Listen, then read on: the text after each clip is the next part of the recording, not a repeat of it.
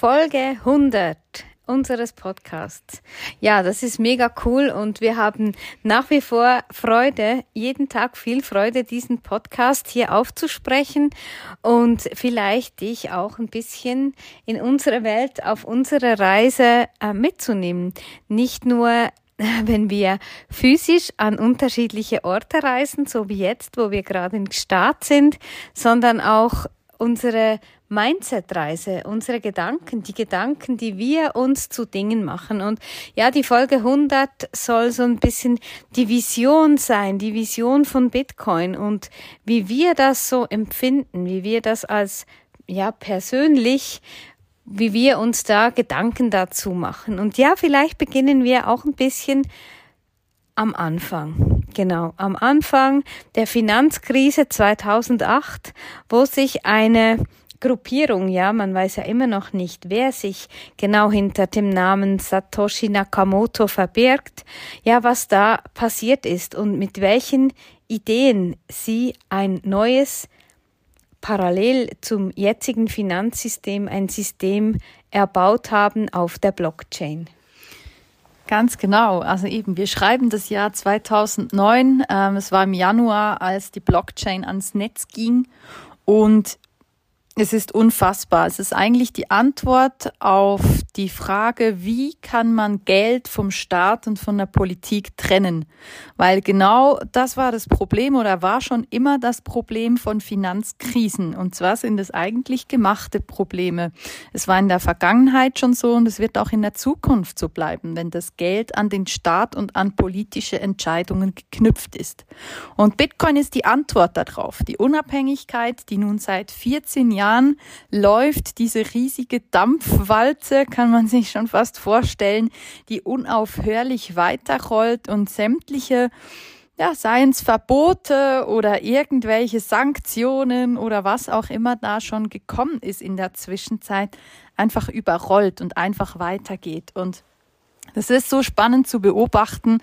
Ähm, ja, das ist eine der Fragen natürlich, die uns oft erreicht. Ja, kann Bitcoin denn verboten werden, eben beispielsweise von einem Staat. Und ja, die, die, meine Antwort dazu ist immer, wenn sie es könnten, hätten sie es schon lange getan. Und die Reise, die natürlich Bitcoin hingelegt hat in den letzten 14 Jahren, ist einfach nur beeindruckend. Ja, es ist über die gesamte Zeit gesehen, sind es ein, ein Kursplus von über 28.000 Prozent. Und es gibt kein einziges Asset, wenn man Bitcoin jetzt mal als Asset anschaut, weltweit, das in so kurzer Zeit es geschafft hat, weltumspannend bekannt zu sein, ähm, Diskussionsstoff bietet bis in die höchsten Reihen der Politik und immer noch unabhängig und frei ist. Bitcoin gehört niemandem, alle haben Zugang zu Bitcoin. Bitcoin schließt niemanden aus und gibt denen eine Chance zu sparen, die bis anhin äh, ja, gequält wurden durch hohe Inflation, durch eben genau politisch motivierte Finanzkrisen. Und Bitcoin bietet uns dadurch auch eine Lösung. Ja, genau. Und wenn man auch schaut, ja, wenn man von der Inflation ausgeht, dann wisst ihr vielleicht oder hast du dich vielleicht auch schon gefragt, ja, was eigentlich die Inflation ist. Und dazu haben wir ähm, letzte Woche auch einen Podcast gemacht. Kannst du gerne da auch mal reinhören. Und wenn wir so schauen, welche Länder das noch viel Ärger von der Inflation betroffen sind, gerade Länder in Südamerika. Das ist einfach, da, da haben die Menschen wirklich drauf gewartet, ein anderes, neues System zu bekommen, ähm, weil ihr Geld einfach nichts mehr wert hat. Also Inflationsraten von Venezuela beispielsweise bei zweieinhalbtausend Prozent und mehr, also unvorstellbar. Genau, und so hat zum Beispiel El Salvador vor fast zwei Jahren den Bitcoin als Standardwährung anerkannt. Und ja, Nayib Bukele, ähm, der nennt sich ja CEO von El Salvador, ist nicht der Präsident, ähm, der sagt einfach, er will, dass seinem Volk zur Verfügung stellen. Und da ist einfach auch, wenn man sieht, wie viele Menschen gerade in solchen Ländern keinen Zugang zu Banken hatten, jetzt mit ihrem Handy sich ganz einfach Bitcoin kaufen können und den auch direkt als Zahlungsmittel einsetzen. Also das ist ja genau das, was es eben auch ist, dieses Peer-to-Peer, -Peer, dieses ähm, Verbraucher zu Verbraucher, Mensch zu Mensch, Direkttransaktionen auszuführen, die in der Sekundenschnelle mit fast keinen Gebühren durchgeführt werden können. Eben es braucht keine Dritten dazu. Und das ist ja genau dieser, ja, dieser andere Ansatz als noch Banken sind dazwischen. Wir wissen ja, die spielen mit unserem Geld. Also auch hier, wenn man sich wieder überlegt, dass von 100 äh, Franken, die du der Bank einzahlst, dass sie lediglich 10 für dich quasi zur Seite legen und 90 Franken weiter als Kredite oder Hypotheken vergeben. Also das muss man einfach wissen. Das Geld da gehört nicht dir. Und dann arbeiten sie mit diesem Geld, erwirtschaften Gewinne und schlussendlich profitierst nicht du davon, sondern die Bank.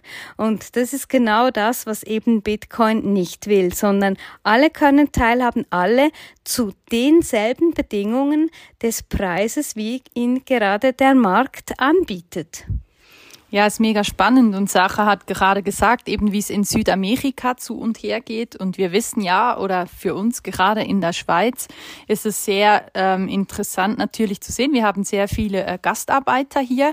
Und die kommen teilweise auch aus südamerikanischen Ländern ähm, oder aus anderen Ländern von Europa und da ist es wirklich interessant zu sehen, ähm, wie das gegangen ist oder wie das aktuell so läuft, wie die Geld nach Hause schicken. Ja, oftmals ist es ja so, dass die in die Schweiz kommen, um ein bisschen mehr zu verdienen.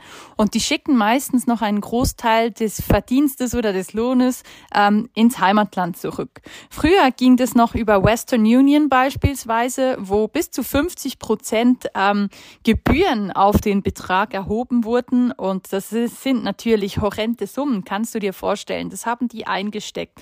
Wie läuft's mit Bitcoin? Eine Transaktion, Sarah hat es vorhin gesagt, von A nach B, weltumspannend, ähm, kann auch Sonntagmorgen sein. Es muss nicht irgendeine Bank geöffnet haben. Du hast jederzeit die Möglichkeit, Bitcoin zu versenden und deine Verwandtschaft irgendwo in Südamerika erhält in dem Moment die Zahlung, die für im Durchschnitt 43 Cent pro Transaktion durchgeführt wurden. Und dabei ist es wurscht, ob du denen 10 Euro schickst oder 10.000 Euro. Ja, es kommt nicht auf die Menge drauf an.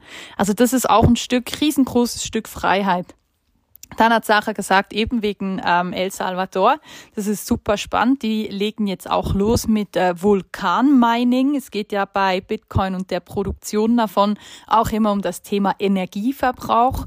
Ähm, das Vulkanmining geht natürlich in die Richtung, dass durch die Hitze aus dem Boden ähm, Wasser zum Dampfen gebracht wird und dadurch Turbinen angetrieben, die dann Strom produzieren und dadurch sehr, sehr günstig Bitcoin hergestellt werden kann.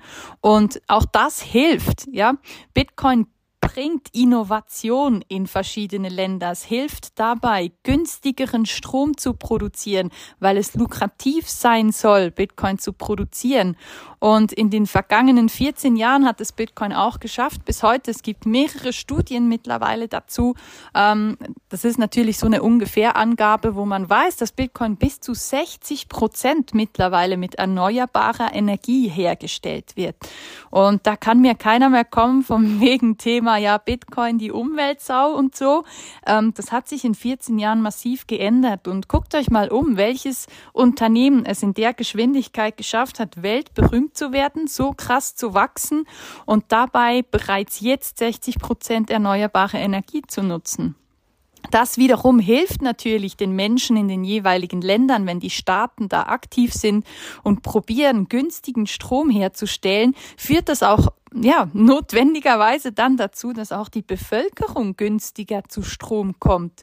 Und das ist dann so ein Teil auch von dieser Vision, ja, günstigeren Strom, günstige Energie, weil wir wissen, Innovation und die Entwicklung der Menschen, die kann nur weitergehen, wenn auch genügend Ressourcen zur Verfügung stehen, wenn genügend Energie zur Verfügung steht.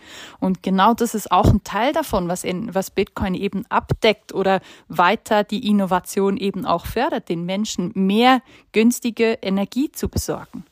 Ja, und vielfach sprechen wir auch von, von der Limitierung äh, von Bitcoin. Ja, es gibt nur 21 Millionen Stück, wovon man auch sagen muss, dass ähm, es bis zum Ende wahrscheinlich nur 17 17,5 Millionen geht man davon aus. Geben wird eben genau, weil die Passwörter zu, zu den Hardware-Wallets ähm, verloren gegangen sind. Und das ist auch etwas, ja, diese Limitierung, das ist einfach, das ist ein Gut, da kann nicht jemand, nicht ein CEO jetzt sagen, ja, wir produzieren jetzt da mal eine Million mehr. Nee, das ist einfach, das ist so geschrieben äh, im, im White Paper, respektive auf der Blockchain. Und das ist einfach, da kann niemand irgendwas daran machen. Und eben auch diese Sicherheit der Bitcoin-Blockchain, die ist einfach unerreicht.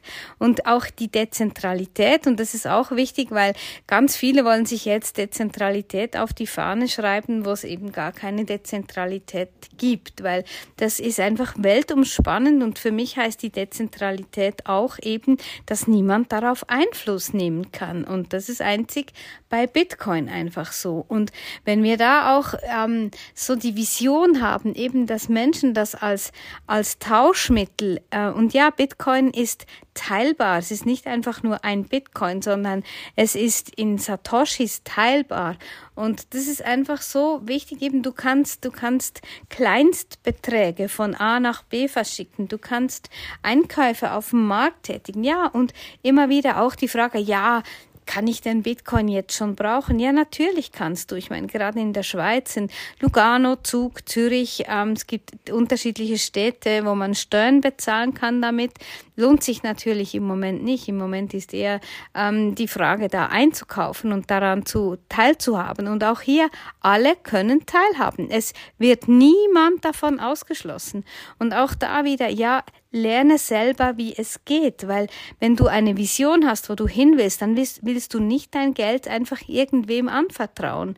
Das ist einfach so, so wichtig. Und ja, für uns ist auch immer wieder, ja, Bitcoin natürlich ähm, später als, als Sachwert. Bitcoin ist ein Sachwert. Bitcoin ist kein Wertpapier. Bitcoin ist eine Sache und die kann ich gegen eine andere Sache tauschen. Und so ist es auch schon möglich, Autos zu kaufen, ähm, in, in Portugal ähm, zum Teil auch Immobilien zu erwerben. Eben, es ist nicht einfach irgendwo ein, ein, ein Wert, der keiner hat. Und das ist einfach so, ja, so wichtig zu verstehen. Und ja, über die Visionen, ja, wenn man über, über den Tellerrand hinausschaut, ist einfach so, dass, dass die Menschen so immer vom, Geld abhängig waren, vom Staat abhängig waren. Ja, man sieht's ja jetzt.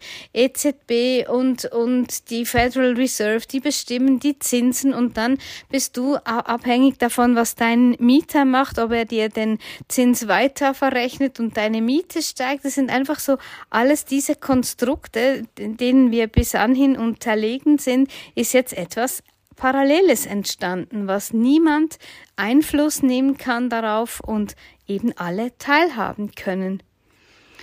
Ja, die Zeit wandelt sich. Wir sind in einem sehr, sehr spannenden Zeitalter. Man gibt grundsätzlich einer Währung ungefähr 20 Jahre Zeit und ähm, die Ende des, das Ende des Euros ist gekommen. Ja, also wir haben schon 21 Jahre Euro.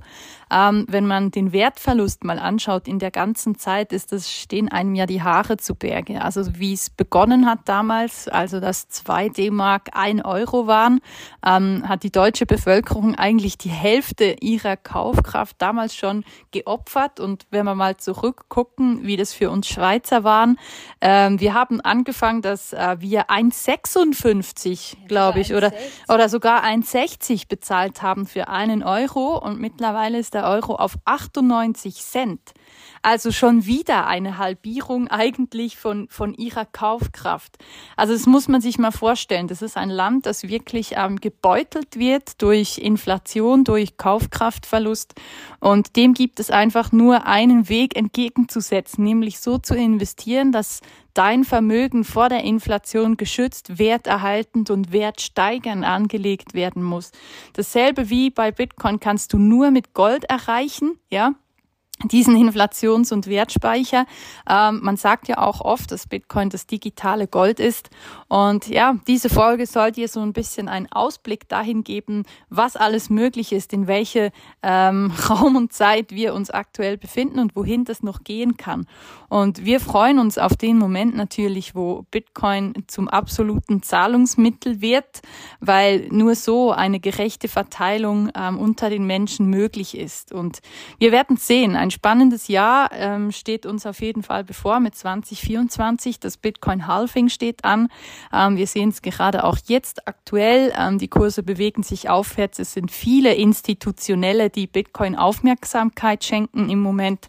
Das ist sehr gute Werbung auch dafür. Und wenn es die ganz Großen tun, solltest du dich als Kleinanleger beeilen, um da noch was abgreifen zu können zu einem günstigen Preis, als dich dann irgendwann hinten anstellen müssen und, und fragen musst, ob es überhaupt noch irgendwo Bitcoin zu kaufen gibt.